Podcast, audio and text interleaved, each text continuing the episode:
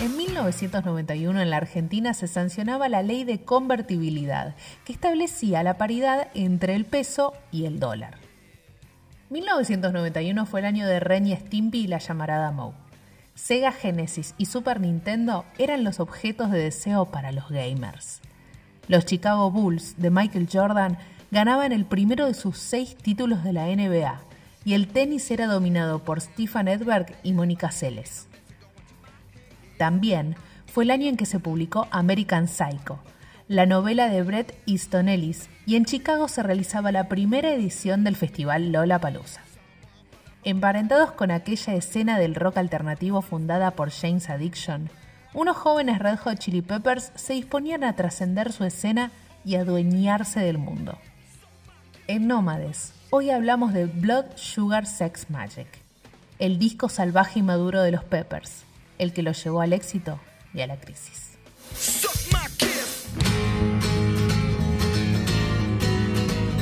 Bueno, te iba a invitar a que empieces con tu monólogo, Rana. Pero no, vamos a, tratar de, mantener cierta línea con los episodios precedentes y hacer una especie de breve introducción.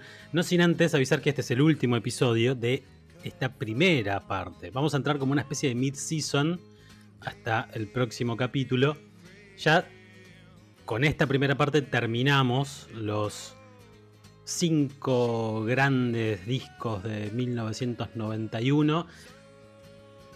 Sin que esto signifique que no hay otros grandes discos en 1991. Veremos si hablamos de ellos, veremos si hablamos de otros, veremos si nos vamos a otro año, a otro artista, a otro género. De eso se trata un poco Nómades. Así que no, no vamos a decir nada básicamente porque tampoco lo sabemos nosotros, pero eh, no vamos a decir nada para mantener la incógnita. Avisos parroquiales terminados. Vamos a hablar hoy del punto final para, para esta primera etapa de Nómades, que es un disco que Rana conoce muy bien, que se llama Blood, Sugar, Sex Magic, de los Red Hot Chili Peppers. Mi anécdota con con este disco es muy corta, es muy breve.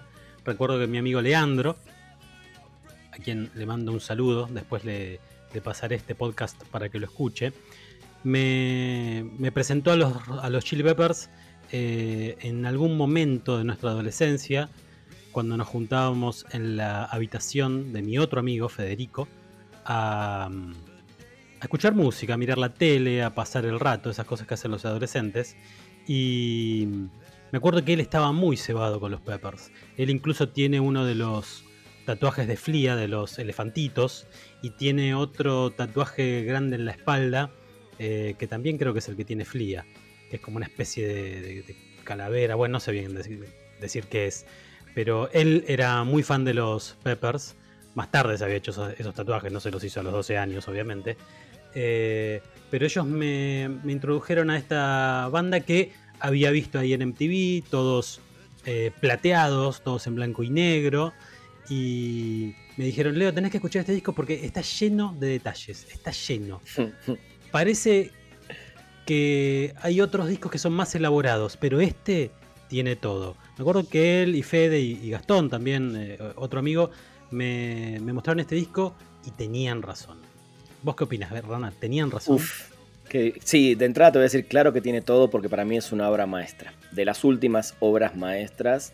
Y obra maestra me refiero a ese disco que empieza y hasta que termina todo está cuidado, todo está conectado. De hecho, las canciones están conectadas, algún track pisa al otro, ¿no? Entonces cuando tenías el CD y ponías uno, se escuchaba es el pedacito del final de una canción o el principio de otra. Entonces está extraño eso y también por eso llamó un poco la atención eh, en mi caso. Leo, no sé cómo vamos a hacer para que en esta hora hablemos tanto de este disco, tantas cosas que tengo para decir, pero voy a intentar eh, no irme por las aristas y ir a lo concreto. primero diciendo que es mi disco favorito de la vida. Tengo su, título, lo tengo tatuado en mi brazo, con la letra de Anthony Kiedis. Em, pero bueno, quiero empezar diciendo que es un disco que salió el 24 de septiembre de 1991, el mismo día que Nevermind de Nirvana. Y, y, detalle, el mismo día que Bad Motorfinger, discazo de Soundgarden, que en algún momento quizás podríamos hablar. Pero bueno, eh, terminando, culminando estos cinco, esta seguidilla de cinco discos fabulosos que salieron ese año y que cambiaron todo. Este es un disco que, para poner en contexto a. Quizás hay muchos chicos que nunca lo escucharon, no saben tanto por qué hoy los Chili Peppers son lo que soy, son. El disco anterior, Mars Milk de 1989 es el primero con John Frusciante en la banda. Y con Chad Smith, no un dato menor, ¿no? Cambia la banda por el fallecimiento, bueno, la tragedia de la muerte de Haile Slovak y la retirada de Jack Irons, del cual hablamos también en el episodio de, de Pearl Jam. Entran a la banda, hacen un Mars Milk, que es un disco que le va muy bien en líneas generales, lo, lo impulsan un poco a nivel más mundial con el corte de High Ground, este cover de Stevie Wonder. Y debo contar esto porque la banda no terminó de estar contenta con ese disco y fue el último disco para EMI, su compañía, hasta ese momento. Yo conozco a la banda en el año 1990 viendo un video de ese disco, Test the Pain. Por eso yo no llegué a los Peppers con Blood Sugar, llegué un cachitito un antes. Poquitito antes. Un poquitito y con solo una canción, un video. No, no, en ese momento vi el video, me encantó, dije, ¿quiénes son estos locos? Eh, y nunca más supe de ellos hasta que eh, llega eh, Blood Sugar Sex Magic, el primer disco de Warner con la banda, la compañía con la que todavía siguen 30 años después, justamente, y supuestamente van a sacar un disco en, en, estos meses o el año que viene. Y es el primero con Rick Rubin, ¿no? Acordate que hablamos de Bob Rock, hablamos de Butch Big, y yo dije el tercer gran productor del que vamos a hablar en esta instancia es Rick Rubin. Ahí voy a, meter yo un, bocadillo porque cuando uno repasa el trabajo previo de Rick Rubin a los Chili Peppers, ve que trabajó con los Beastie Boys en Licensed to Heal, con Run DMC en Racing Hell, con Slayer en Raining Blood, con The Cult en Electric y con Danzig en su disco homónimo. Y estoy mencionando no todos los discos, sino algunos de los discos con los que trabajó que son los más significativos. Todo eso como previa a los Chili Peppers. Rick Rabin había fundado el sello Def Jam, que todavía existe. Todavía, existe. Todavía existe y tiene artistas como, por ejemplo, Jennifer López. Bien, eh, es no, sabía ese no, sabía ese dato. Es una de las cosas, claro, porque es una ahora una subsidiaria de, de Universal, creo, pero eh, sigue existiendo. Y es uno de esos discos, como vos bien dijiste, en los que se nota la mano del productor. Estaba repasando eh, anoche o en estos días el documental Funky Monks. Fundamental para terminar de entender este disco. Exacto. Y Rick Rabin le dice a Flia en un momento, cuando están tocando el bajo, le dice, just keep it very simple. Solo hacelo simple. Me imagino que estás hablando de Give It Away. Eh, sí, exacto. Cuando después lo muestran a Anthony cantando, eh, el tipo le dice, hacelo simple. Es lo que necesita la canción. Y ahí es donde se nota la mano del productor. Totalmente. Y qué buen dato, porque estábamos acostumbrados bastante al tema del slap de Flick, que no es que lo dejó, porque de hecho se escucha todavía en Blood Sugar en algunas canciones, pero era un bajista más de, de slap, no tanto de trabajar para el no para la canción, porque siempre trabaja para la canción, pero, a ver, sabemos que los Peppers es una banda más basada en el bajo y la batería que en la guitarra. Totalmente. Y eso que estamos hablando de John Frusciante, después de Navarro, después de vuelta de John Frusciante, que son guitarristas muy, muy eh, importantes. Pero bueno, es una banda que se basa musicalmente en la parte del groove, ¿no? En el ritmo, y arriba están los colores de la guitarra, etc. Pero bueno, Graban con Rick Rubin eh, y hay una frase que yo nunca me voy a olvidar, por eso siempre recomiendo este documental, para mí es fantástico ese documental y, ahí terminé, como dije recién, de comprender qué estaba pasando, por qué cuando escuché ese disco por primera vez me llamó la atención. Primero porque era un disco que musicalmente yo nunca había escuchado una banda fusionar eh, el hip hop, el funk, el metal, el rock, etc. Y qué loco porque la palabra funk a nivel mundial se empieza a ser famosa con los Chili Peppers, por más que en los 70 fueron los Parliament, Funkadelic y James Brown, fueron bandas que se quedaron ahí, etcétera, etcétera, la gente sabe de Soul Funk, pero los Peppers metieron esa palabra vuelta en boca de todos y de todos los adolescentes de esa época. Claro, lo metieron al menos en otra generación. Exacto. Eh, y en otra, por usar una palabra quizás rara, etnia. Sí. El funk es música negra. Sí. Y en cambio, afroamericana. En cambio, eh, el público de los Chill Peppers era distinto. Tal cual. Y mira, esa comparación está buena porque es lo, un poco lo que le pasó a los Beastie Boys. Eran demasiado blancos para el hip hop, como los Peppers eran demasiado blancos para el funk. Y tampoco ninguno era una banda rockera para ser blancos, porque los Peppers no, es una, no son una banda, por lo menos no era una banda rockera de guitarrazos como venimos hablando de los Guns, de Metallica, de Pearl o de Nirvana, ¿no?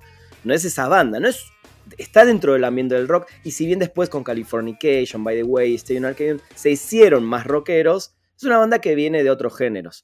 Entonces por eso es tan importante este disco porque por primera vez siento y creo que ellos también lo dicen y hay una frase que era lo que iba a decir antes de todo esto que dijimos, Anthony Kiddis dice en el documental Funky Monks que si el barón Munchausen, que es un personaje legendario eh, de novela, hubiera eyaculado sobre un tablero de ajedrez, cuatro piezas, que son Flea, Anthony Kiedis, Chad Smith y John Frusciante, la persona perfecta para mover esas piezas era Rick Rubin.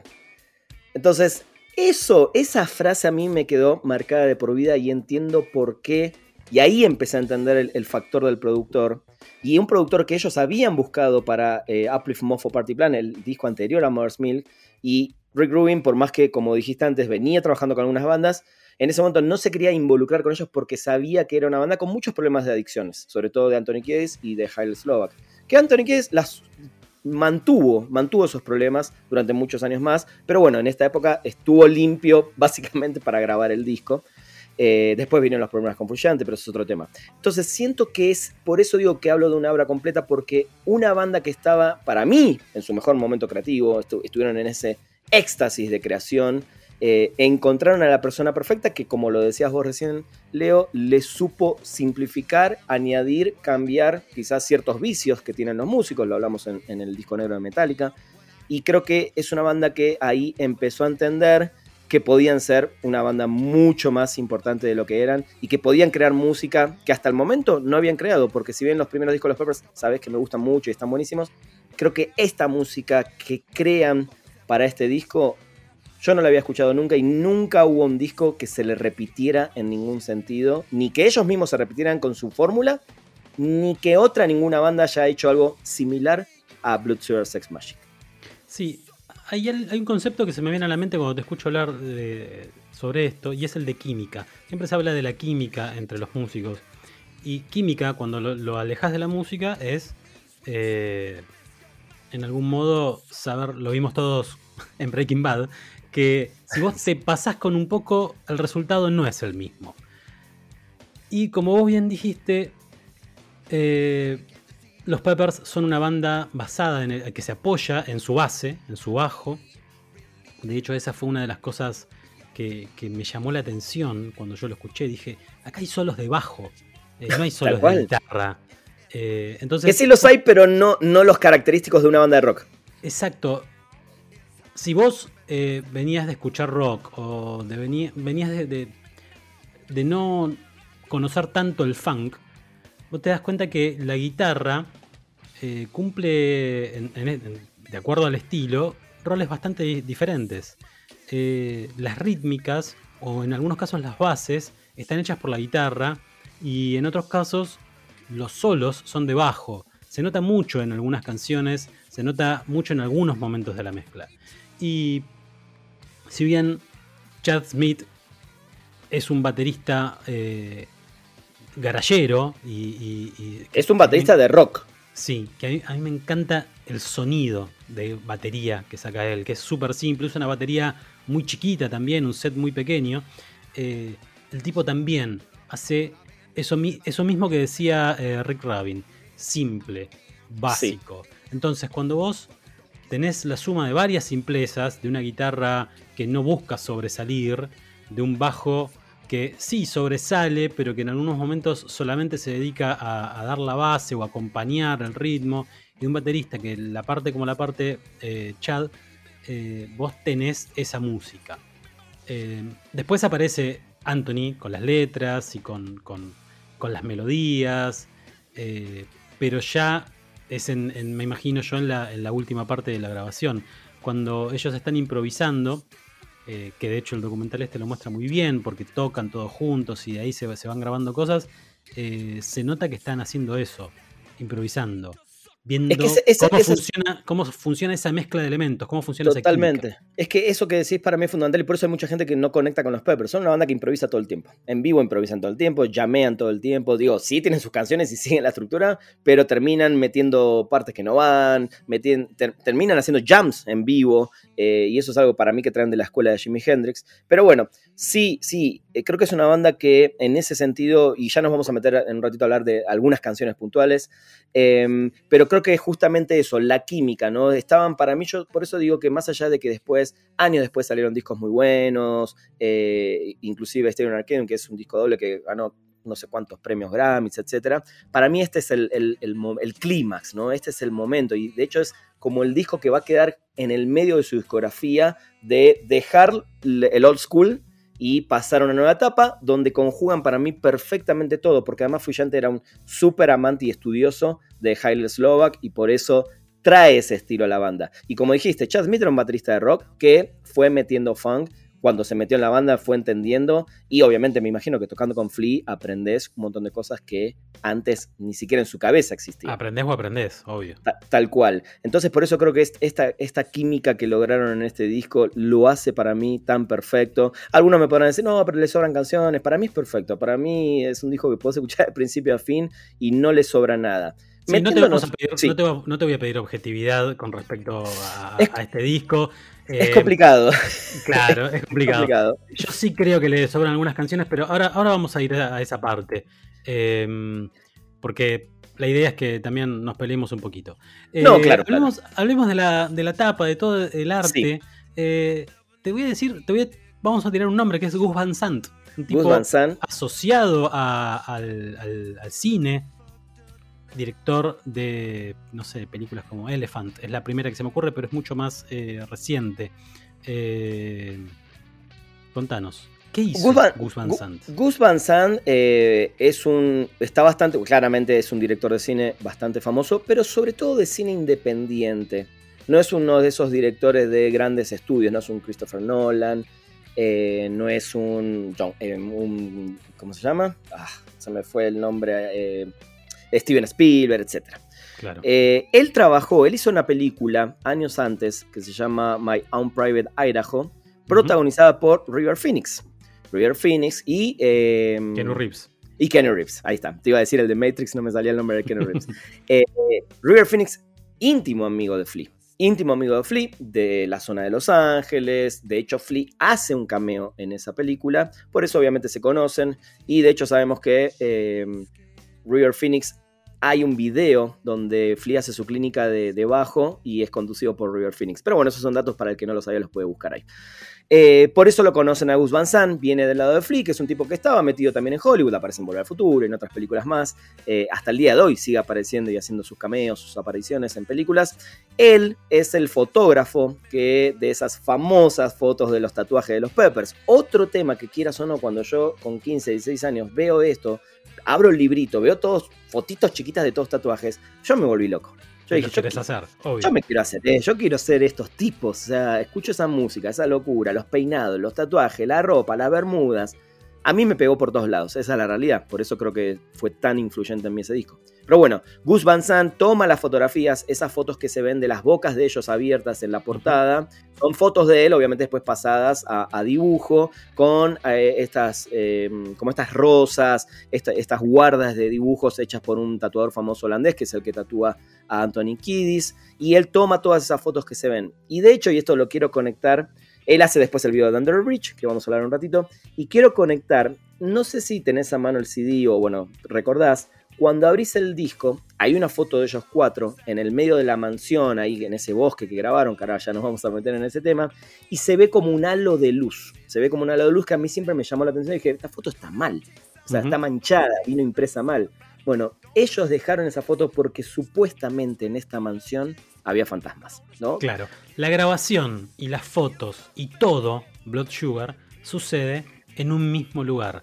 No es eh, producto de estudio, no hay acústicas perfectas, eh, no, hay, no, hay, no, hay, demasiadas cosas perfectas en este disco. Pero aún así, eh, esas sustancias que se meten ayudan a la química, Suena, y, al y producto justo, final. y suena balanceadísimo ese disco, porque se escucha perfecto todo. Muchos años después, muchos decían, y de hecho, si seguramente pones ahora tu Blood Sugar Sex Magic en un equipo de música y pones un disco de hace, de que salió, no sé, 5 o 6 años después, el volumen, el- los decibeles de volumen son tremendamente diferentes, porque Rick Rubin en ese momento también prefirió mantener un volumen normal para que tu equipo suene y lo puedas dar volumen, pero que todo suene perfecto. Por eso para Esto- mí este disco es perfecto. Esto de lo que hablábamos cuando hablamos de User Illusion. El concepto de grabación en ese momento era distinto al que se utilizó a partir de los últimos 90 o en los años 2000, que era poner todo al palo para que eh, tu CD, que en ese momento era el formato más popular, sonara fuerte. Eh, en, este, en esta época todavía se estaba valorando un poco más el concepto del rango dinámico, esto de eh, las diferencias entre los volúmenes y los sonidos fuertes y los sonidos más suaves. Totalmente, totalmente. Eh, otro de los temas que antes ya de meternos así en las canciones. No, no, no, espera, espera, espera, espera. Sí, espera. claro, hay otra de cosa. la mansión, ¿qué pasó? La mansión, bueno, mansión? eso, eso, eso quería hablar, de la mansión Te antes de meternos en la... La mansión esta, una, una famosa mansión que hasta se llegó a decir que era una mansión de Houdini. Bueno, era- es una mansión en Los Ángeles que en su momento había comprado este eh, Erin Floor, el- un- eh, lo estoy pronunciando, creo que lo estoy pronunciando mal, eh, un actor, Errol Flynn, Errol Flynn, un actor de Hollywood bastante famoso en su época, Sí. y Rick Rubin compra después esta mansión. De hecho, Steven Queen se grabó ahí, varios, varios discos se fueron grabando ahí, Slipknot años más tarde grabó ahí. Pero bueno, era una mansión que venía con esas historias de fantasmas, de que sucedían cosas, digo, creer o reventar. Eh, y así todo, Flea, Anthony Kiedis y John Frusciante sí vivieron completamente, dormían ahí, se levantaban ahí, hacían sus cosas ahí, llevaban a sus mujeres ahí a sus habitaciones, pero Chad Smith, eh, el, el gran tipo enorme, pero evidentemente que le daba miedo esto, iba y volvía todos los días en su Harley Davidson, o sea que es el único que no se quedó a convivir, pero bueno, él estaba ahí obviamente durante el día para grabar. Y lo que se ve en el documental, que está buenísimo, es cómo armaron en diferentes habitaciones también para esto que decías, lograr diferentes acústicas. O sea, hay canciones que se grabaron adentro de un baño, hay canciones que se grabaron en una sala enorme. Anthony. Kiedis tenía su micrófono arriba en su habitación. Claro, justamente los baños son los, los lugares de la antiacústica, porque todo Tal cual. rebota. Los, los azulejos son cosas muy reflectantes. Vos grabás algo ahí y va a sonar rarísimo. Siempre. Raro, tal Siempre. cual. Eh, y yo siempre dije que en esa época, cuando compraba un CD, iba ahí al Musimundo, compraba un CD, tenía un- mi equipo de reproductor de CD y me ponía los audífonos. Nunca escuchaba la música fuerte en la habitación. Me tiraba en el suelo, me ponía los audífonos y ahí fue cuando me di cuenta con este disco el tema de los paneos, por ejemplo. Entonces, guitarras que escuchás a la derecha y a la izquierda no, el bajo que entra, me sacaba uno y decía, pero no se está escuchando la guitarra, ¿no? Entonces, creo que ahí también descubrís un montón de cosas y ahí es donde descubrís pequeños sonidos, Flea hablando de fondo, Rick Rubin diciendo algo, o sea, hay pequeños jueguitos de cosas que en ese momento yo no había escuchado nunca en ningún disco. Digo, después te vas para atrás y escuchás en discos de los Beatles y en un montón de lugares, escuchás ese tipo de cosas, pero para esa época y para ese tipo de bandas, a mí también me sorprendió, ¿no? De adolescente escuchar eso y creo que eso es uno también de los temas que tiene este disco, ¿no? La mezcla. La mezcla de este disco no es simplemente, ok, que suene la batería, suene la guitarra, el bajo y, la letra, sino que todo está paneado o, o al medio o en un costado y todo suena balanceado, ¿no? Por eso digo que el trabajo de Rick Rubin, digo, él, él es productor, pero también tenés un trabajo ahí de, de un ingeniero de sonido.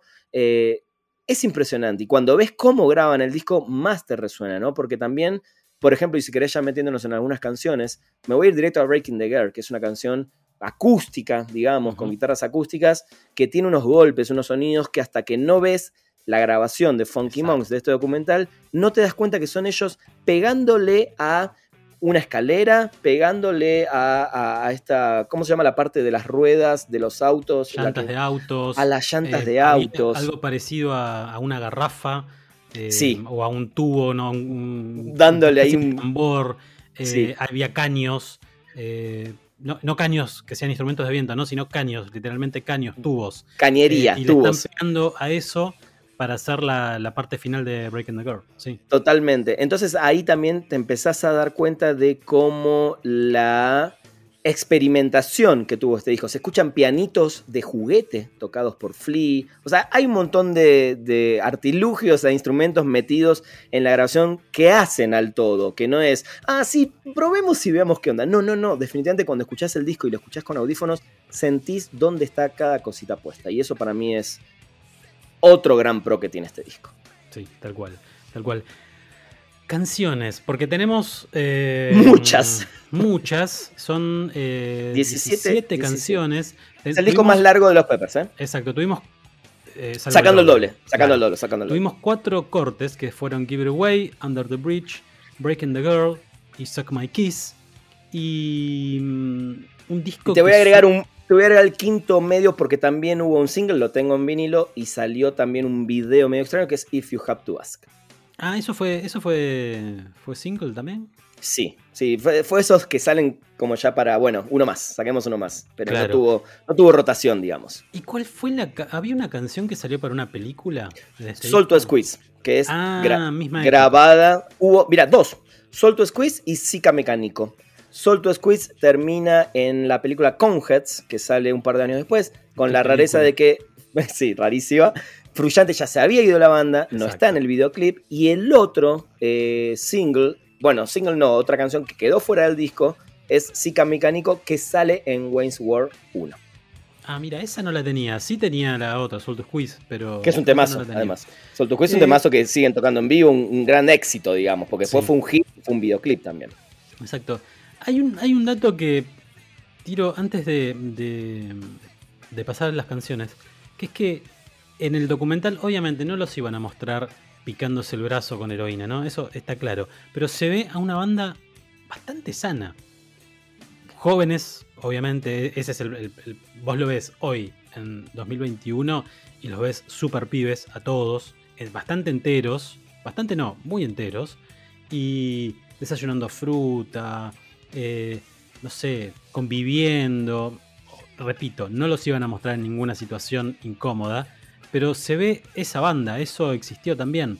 Sí. Digo, porque después tenemos todos estos antecedentes y todo el historial que tienen ellos de, problemas de adicciones. Y en esta época, al menos eso no parecía que estaba. Bueno, porque, a ver, es lo que dije antes. Anthony Kiedis estaba, estaba en su época limpia. Estaba en ese momento donde sí él necesitaba estar limpio porque sabía que no iba a poder lograr grabar este disco si no se controlaba. Fruyante estaba dentro de todo tranquilo, en esta época. Y el problema de él fue cuando este disco explota y ellos empiezan a ser súper famosos y las giras. Y él dijo: Yo, esto, cuando entró a la banda, yo no quería esto. Empezó a tener muchos temas con la heroína. Empezó a tocar muy mal en esa gira, en los shows en vivo. De hecho, hay videos que los ves y decís: Wow, no puede sostener casi la guitarra. Eh, y eso es lo que después, bueno, termina haciendo que eh, se aleje barra lo echen, ¿no? de, de la banda. Em, pero sí estaban limpios en esta época. De hecho, Chad Smith es un tipo que nunca tuvo ningún tema con, las drogas, podrá ser de, tomar o de fumar. Eh, Flea es un tipo que controló siempre sus temas con las drogas. Eh, entonces, realmente él es un tipo que básicamente sí estuvo limpio. Eh, y es una banda que, si lees el libro Scar Tissue de Anthony Kiedis, lo primero que él dice en el libro es en este momento me están inyectando ozono porque en mis épocas de adicciones contraje hepatitis C, bla, bla, bla, bla, y me imagino que son tipos que en un momento dijeron o nos cuidamos o nos morimos y no quiero morirme como se murieron mis amigos. Eh, y desde hace muchos años que están súper limpios eh, en la vida, si no, no aguantarían y no tendrían la vida que, están llevando ahora, básicamente, pero con todos los cuidados del mundo, ¿no? Hablando de drogas, hablemos de Under the Bridge, ya que vamos a las canciones, a la, primera canción que está linkeada un poco con, ese tema, ¿no? 100%. Es, eh, tiene dos cosas hermosas para mí esta canción, tres. Una es, y esto de vuelta, insisto en ver Funky Monks, para mí es el, el, disco debería haber venido ya directamente con el DVD, pero bueno.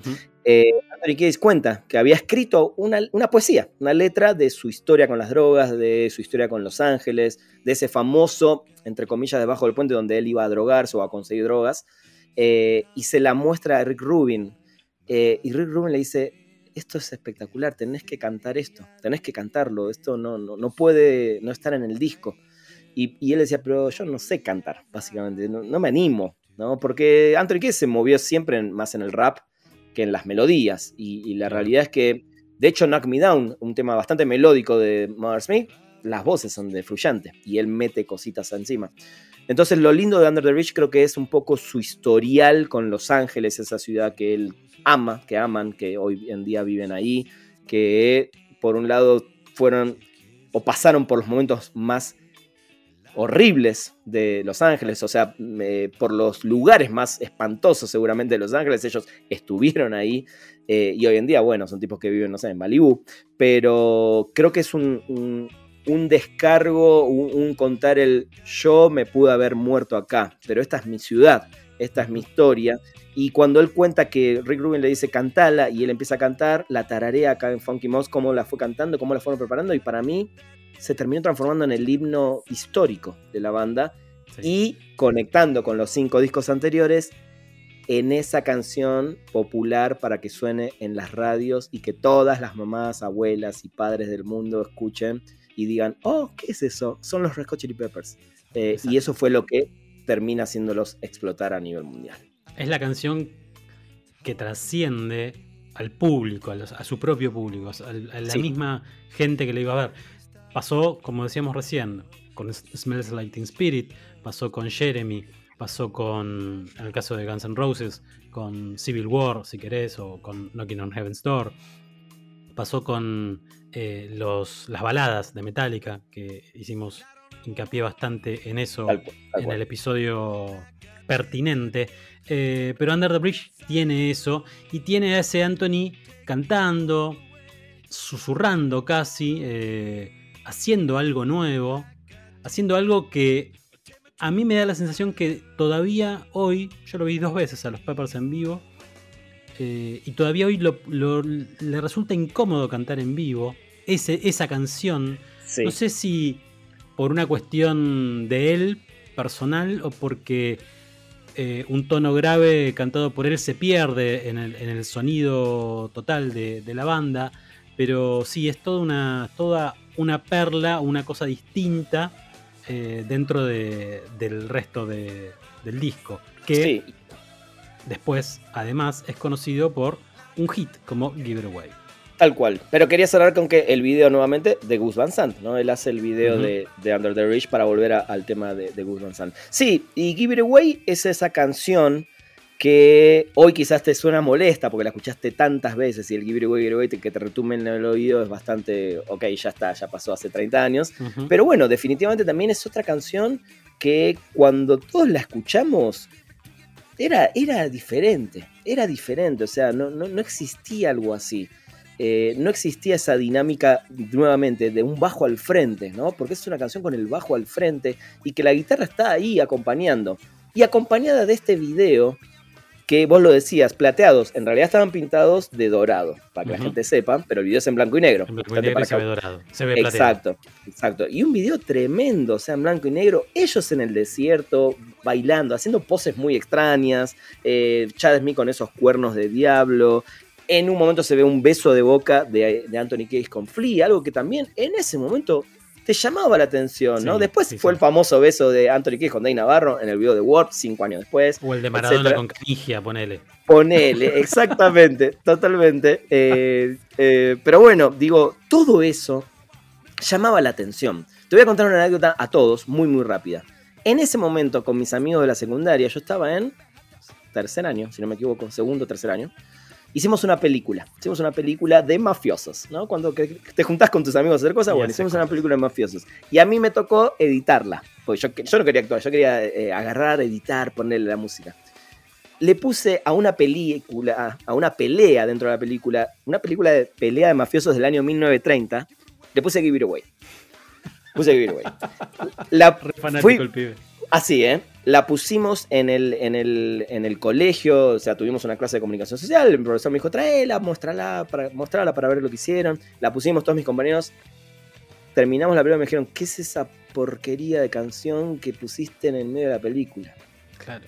Un año después estaban todos diciéndome que eran todos fanáticos de los Chili Peppers. Así, funcionan las, los precursores. Totalmente. Es así.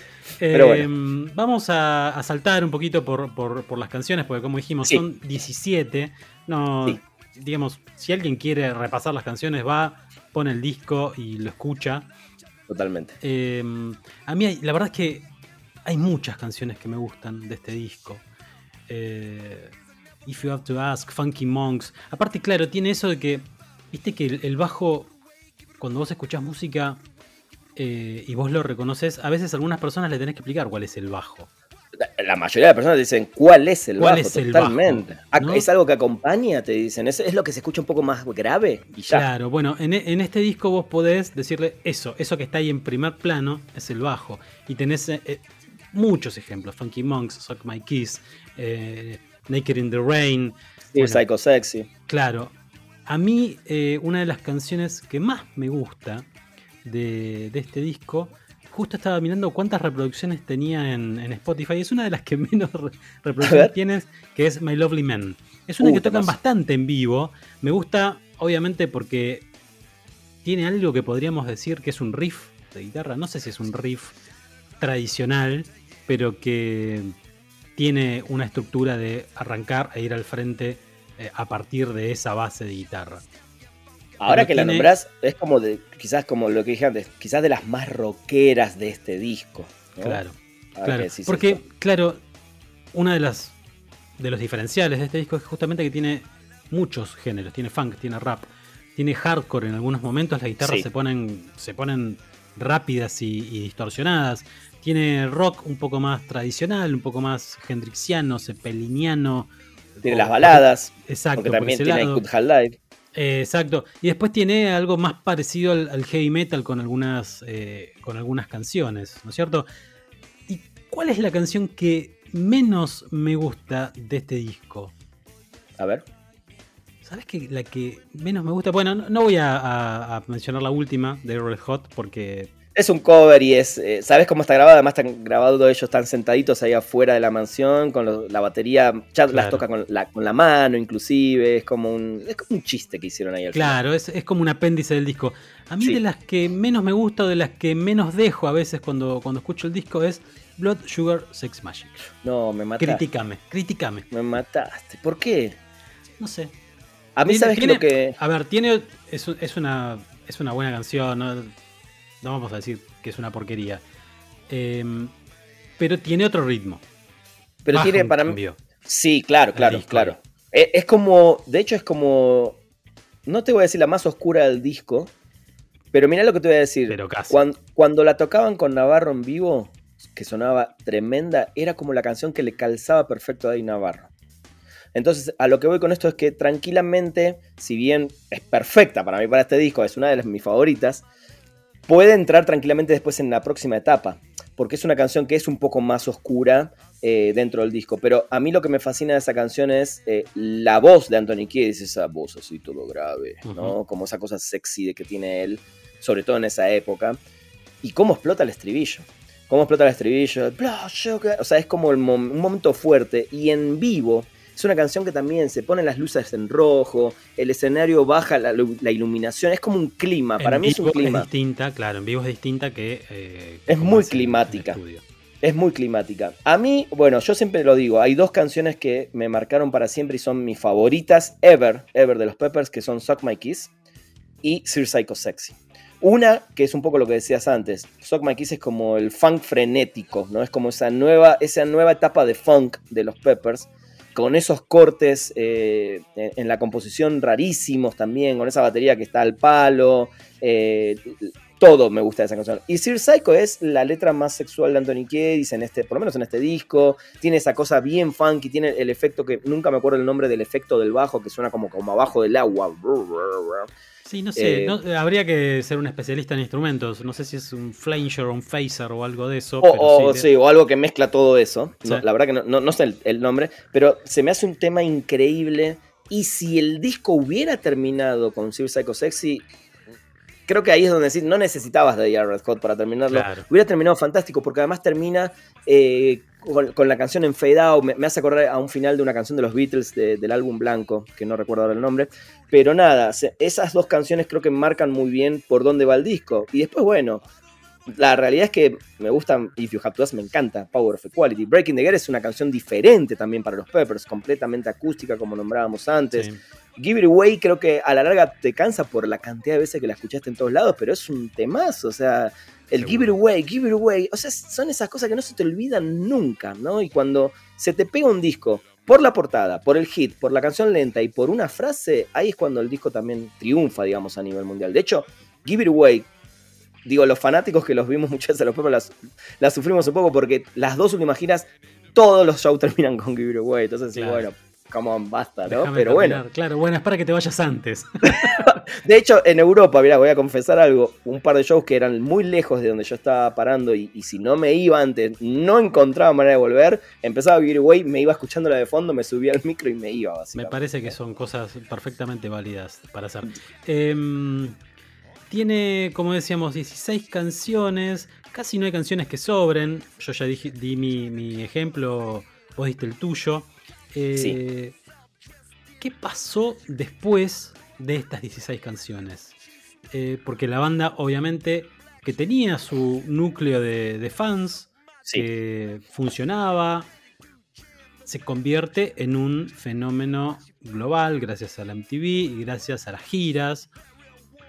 Y le pasó a John Frusciante un poco lo que le pasó a Kurt Cobain. No se bancó el nivel de éxito eh, y no poder salir a la calle y no poder estar tranquilo. Eh, ¿Cuántos años tenían ellos cuando grabaron este disco? Veintipocos. Bueno, Frusciante es el más joven, tenía en el 89 tenía 19, cuando entró a la banda grabó Mars Milk, tenía 22, 23 años. Un niño, un Claro, un pibito, un virtuoso en alguna manera de la guitarra, que estaba en ese lugar porque se lo había ganado, pero eh, que no estaba preparado para tener el nivel de popularidad y el nivel de éxito que tuvo con este disco. ¿Qué pasó después? Y, y de hecho, si bien los otros le llevan un par de años, eh, no dejaban de ser tipos de veintipico de años, pero ya tenían más cancha encima. Bueno, Chad Smith no, porque tampoco nunca había tocado en algunas bandas, pero nunca estuvo así de gira mundial. Pero creo que es un tipo mucho más relajado con la vida, que la disfruta de otra manera y que no se mete en esa cosa del rockstar. Te, la, te, dice, te lo dice alguien que lo conoce en persona y te das cuenta que es un tipo que ahora podría estar sentado con nosotros charlando de esto y de cualquier cosa. Ahora, vamos a hablar de, de tu experiencia, dale. Pero, ¿qué pasó? Fruyante, como lo dijiste perfecto, no aguantó más eh, el estrellato, el cansancio, la gira. Esta es una gira que a los Peppers le insumía demasiado, demasiado estar fuera de casa, eh, a nivel mundial, eh, muchos shows uno al lado del otro, la Palusa 1992, o sea, son muchas cosas que terminaron haciendo que Fruyante se se ponga mal, se ponga mal, empiece con el tema de las drogas un poco más fuerte. Anthony Kiedis no, ya no lo soportaba, lo veía en vivo y no se llevaban. De hecho, hay un show de un Saturday Night eh, Live que básicamente Anthony Kiedis en un momento le tira una patada, el Fuyante destrozando Under the Bridge. O sea, una cosa espantosa, o sea, horrible. Lo escuchás y decís, ¿cómo pueden sonar tan mal, no? Eh, se termina yendo finales eh, del año 92 o mediados del año 92, ya hacia septiembre por ahí, la banda tiene que contratar un guitarrista porque en ese momento no puede frenar, no hay manera. O sea, es tu momento top. Se presentan. Claro, llaman a Eric Marshall, un guitarrista de Los Ángeles, conocido en el ambiente funk, toca muy bien funk. Eh, se presentan en los premios MTV, estos famosos donde ganan el, video de la gente, por Under the Bridge, ganan el video Breakthrough, se llamaba Breakthrough, que era como el video raro del año por Give It Away, eh, y ahí lo presentan a Rick Marshall, terminan ese, esa presentación tocando en vivo, que es donde toda la gente se sube al escenario, famosa escena, eh, tocan ahí, y continúan un par de meses después la gira que los trae a Brasil y a Argentina por primera vez. En Brasil tocan en, en, enero en Hollywood Rock, no estaba el Rock in Rio ese año, no se había hecho, se había hecho el Hollywood Rock. Bajan y hacen sus dos primeros shows en Buenos Aires que tuve la suerte de ir al segundo, porque estaba de viaje, me volví para ver el segundo show en, obras. Presentan muchas canciones, obviamente, de este disco, canciones viejas.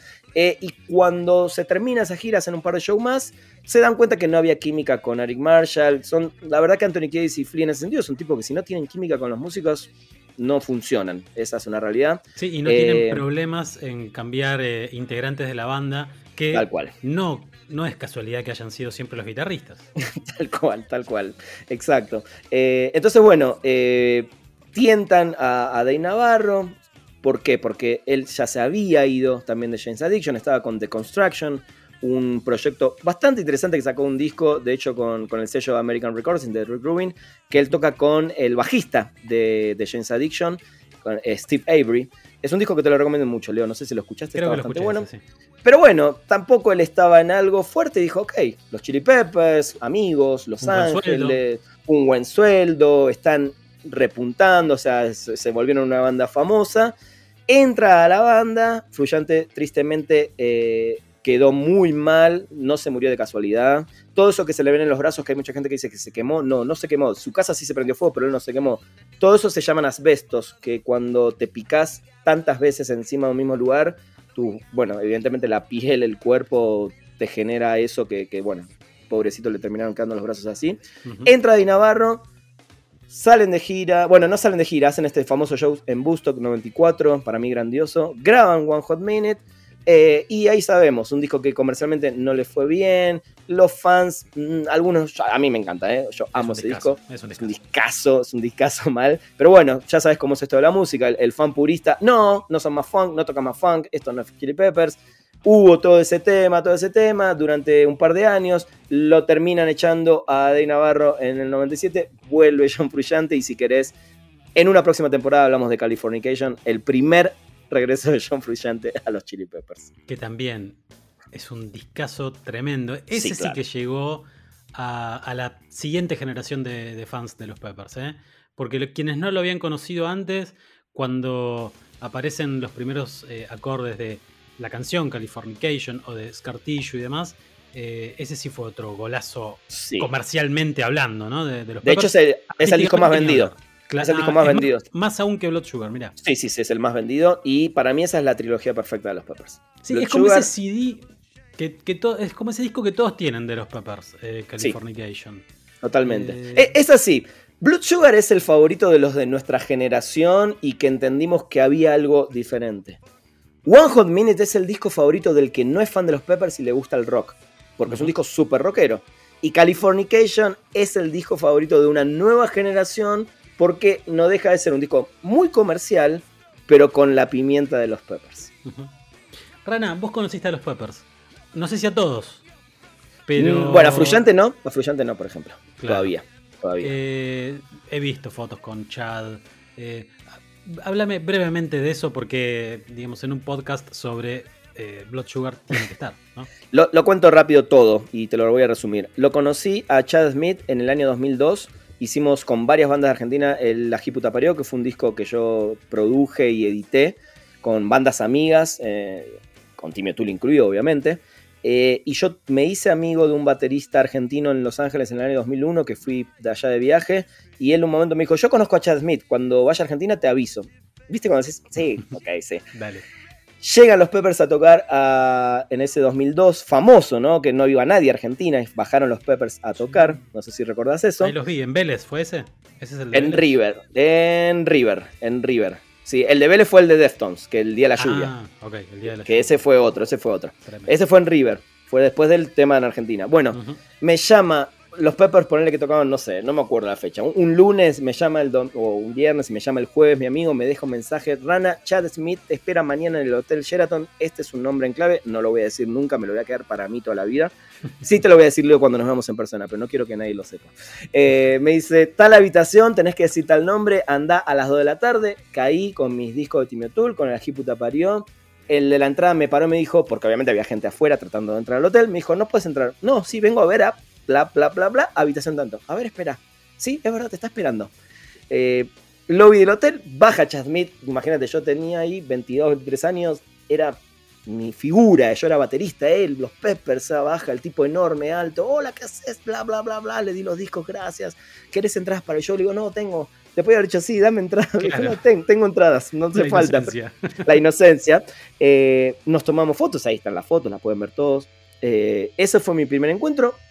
Gira año 2012, te estoy hablando 10 años, después, Europa, me lo cruzo en Rusia, afuera de este famoso museo.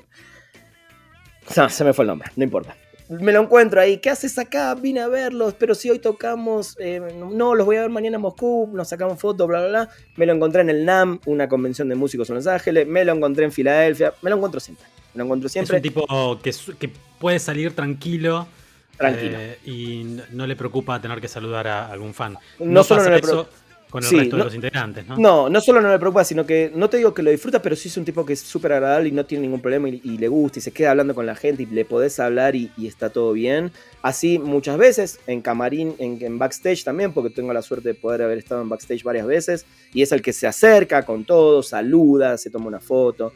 Flea, la única experiencia real, o sea, de estar con él fue en un hotel en México, que con mi amigo Radías, hoy bajista de Korn, él tenía un bajo pintado con cosas de los Peppers, se lo quería regalar. Fuimos, se lo regalamos, estuvimos con él. Charlotte le dijo: No, no, no te puedo aceptar esto, sí, por favor. Ese bajo viajó en toda la etapa de, de esa gira porque veíamos las fotos de los bajos de Flea y ahí estaba. Eh, Anthony Kiddis lo conocí ahí en el mismo hotel, nos saludó de lejos, buena onda, hola chicos, ¿todo bien? ¿Todo bien? Y cuando tocaron en Lollapalooza en el 2014 en Argentina, Dave Mushaigan, el fotógrafo de la banda en estos años, que hizo el, video- el libro de Fandemonium, me dijo, vení, después del show, él me hizo subir, de ahí filmé para el show también, para el documental, perdón, a Fanatic by Choice. Y me dijo, cuando terminó el show, me dijo, vení, vení, vení, vení. Me llevó al camarín y me saludó, me hizo saludar a Anthony Kiedis. Él es Rana, me ayudó con la foto del libro, gracias, bla, bla, bla. Y la última, y cerramos, cuando presentan el libro en Nueva York, me fui de viaje a Nueva York, estaba Anthony Kiedis con eh, Dave Mushigan y este famoso periodista de Rolling Stone, eh, Dave Frickle. Frick. Dave Frick. Ese. Eh, Súper buena onda. Ahí estaban los tres, me firmó el libro. Y la gente le podía hacer preguntas a Anthony Kiedis en un papelito y Dave Frick las iba a elegir. Yo le pregunté, ¿es verdad que el público argentino es el mejor del mundo? Y Dave Frick sacó esa pregunta y le dijo, te tengo que preguntar esto, Anthony Kiedis, porque los Ramones me dijeron lo mismo. Así, ¿eh?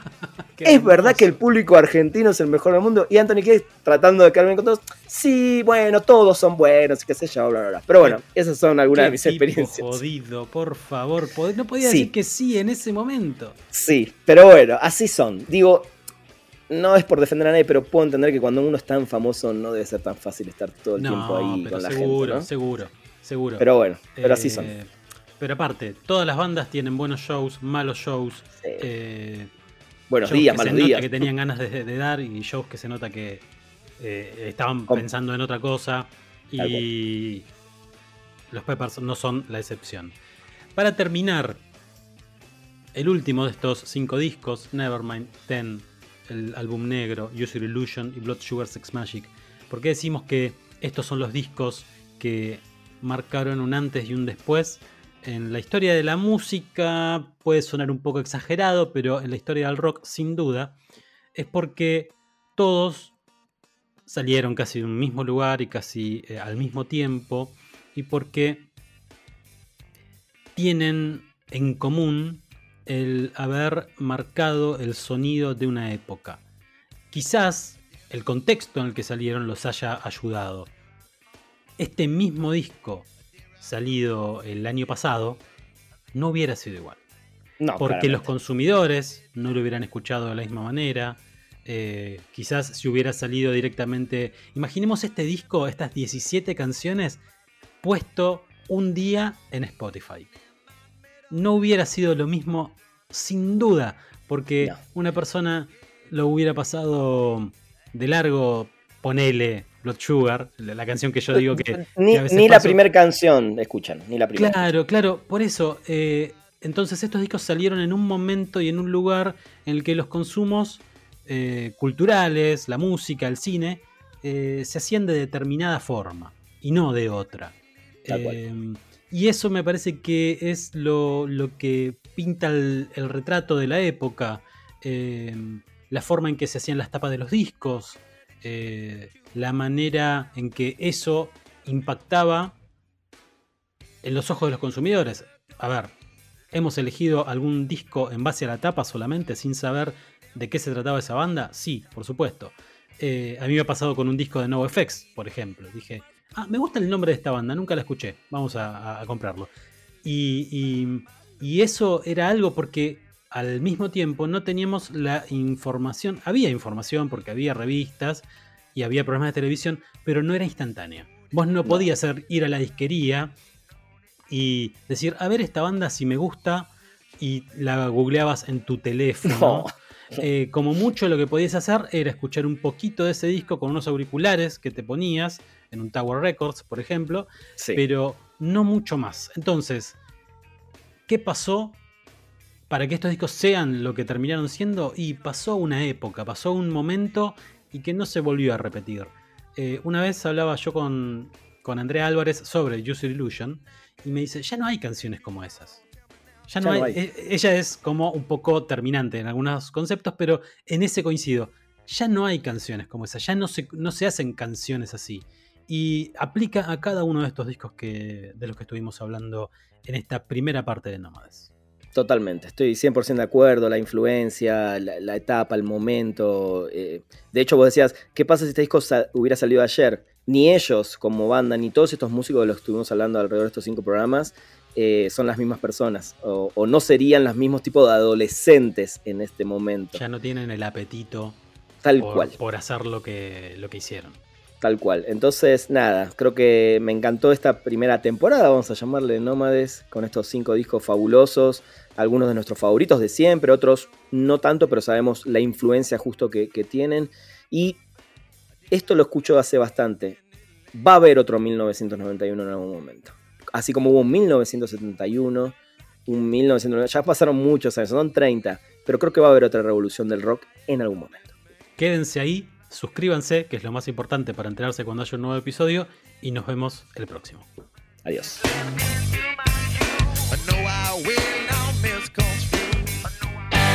Nómades es un podcast sobre los discos que marcaron nuestra vida. Somos Leo Ferry y Rana Funk. La voz es de Julia Moyano. Seguinos en nuestras redes sociales, arroba ranafong, arroba soy Leo Ferri. Agreganos a tus favoritos y nos escuchamos en un próximo episodio.